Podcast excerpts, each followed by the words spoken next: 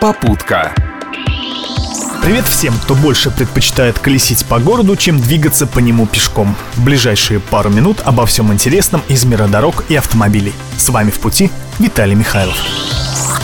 На днях Генпрокуратура России выступила с резкой критикой действующей в некоторых регионах системы автоматической фиксации нарушений ПДД. Дескать, с помощью штрафов, выписываемых с камер видеонаблюдения, местные власти не борются за безопасность на дорогах, а банально затыкают дыры в бюджете. Псковская область критика обошла стороной, но это не повод закрыть глаза на проблему.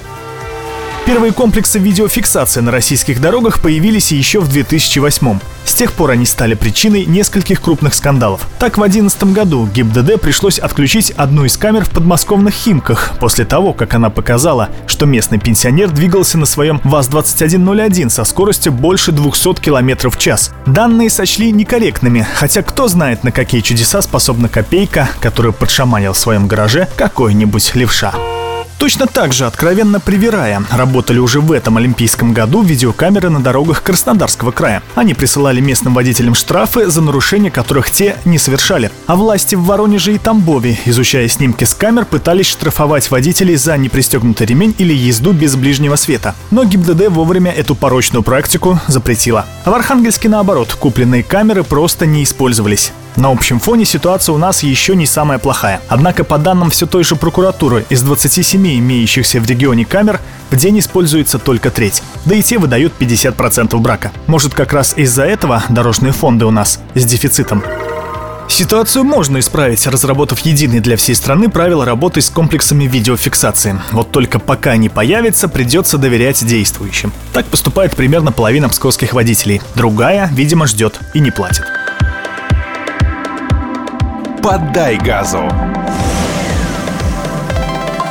До сих пор ездил на работу на автомобиле, но тут как-то угораздило меня прогуляться до нее пешком. Путь мой лежал через улицы Ленина и Пушкина, где как раз сейчас завершается их превращение в новый туристический объект. Что ж, пространство у театра действительно привели в порядок. Напротив него вместо мрачных кустов появился симпатичный сквер. В общем, пешеходам есть чему порадоваться. А что с автомобилистами?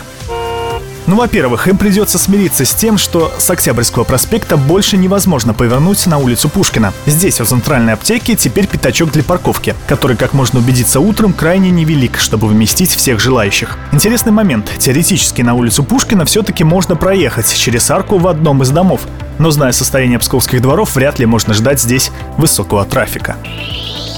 Сама проезжая часть на новых улицах нареканий практически не вызывает, но разве что участок от театра до улицы Карла Маркса, где асфальт и лужи как будто прежние. Главное для автомобилистов теперь не улица великого поэта, а улица вождя мирового пролетариата, но только по будням. По выходным улица Ленина закрыта для транспорта, о чем стоит помнить людям, проживающим в домах вокруг. Проехать треугольник у Псковской картинной галереи стало гораздо проще. Здесь организовано одностороннее движение. Ну и, наконец-то, с улицы Ленина убрали знак, запрещающий парковку от перекрестка с Пушкина до Некрасова.